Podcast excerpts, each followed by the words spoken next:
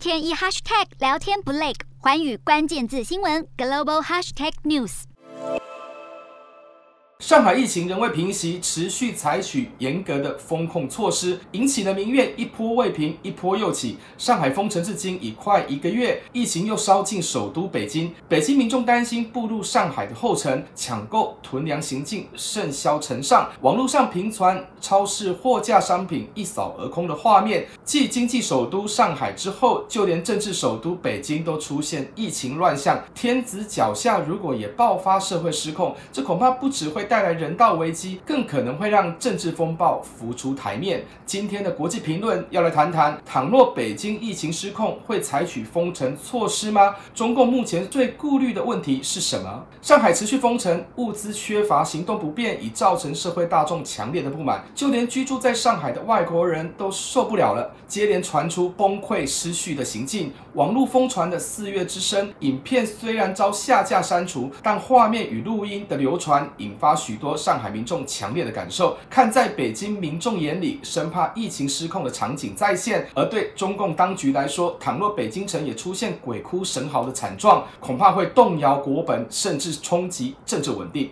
当然，中共坚持动态清零的路线，北京要采取严格的风控手段不是不可能。不过，北京终究不同于上海，达官显要的集散地，象征政治权力的城市，一旦封锁了，产生的负面效应，不是像上海所顾虑的经济冲击，衍生出政治上的问题才是重中之重。尤其今年正值中共政权换届之际，二十大顺利开展的重要性胜过于其他社会经济议题。习近平要连任，不容许有任何。和变数出现。不过，如果北京疫情失控，要复制上海的全域静态管理，先不论引发的社会怨气，届时中南海是否也要比照封锁？已足不出国门的习近平，倘若就连中南海都被疫情沦陷，难道也必须恪守隔离政策吗？这犹如被软禁的下场，恐怕会引人遐想。如果中共高层可以不受隔离规范，那么将会加剧官民之间的对立。可以想象的是，目前北京当局正在为该不该封、怎么封而苦恼。中共要压制上海民众对防疫措施的不满情绪，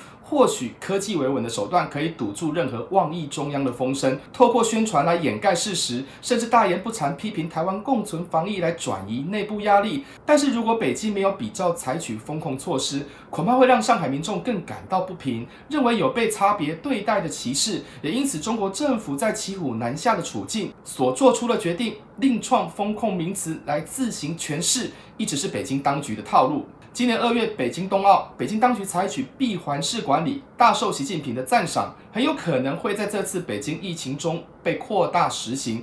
所谓的闭环防疫手段，就是另类的封城做法，在区域内出现确诊病例，就采取分区封锁隔离，民众可以在各自的区域内自由流动，又可称为闭环泡泡。主要的目的是要避免病毒传播链扩大。事实上，无论是闭环式或全域式，都是封控措施。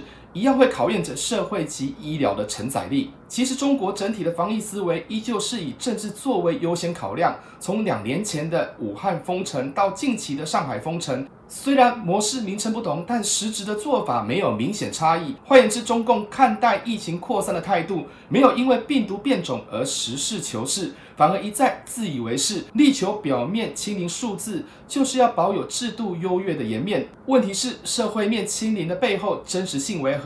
封城所造成的社会成本多大？疫情资讯完全不透明，更不用说天子脚下的北京城。如果真的步入上海的后尘，北京当局势必会采取更严格的风控管制。在防疫中摸着石头过河的中共中央，上海封城所引发的社会纷乱，绝对不能在首都重现。那么可以想象的是，任何疫情资讯将更不透明，而科技维稳的手段会更剧烈。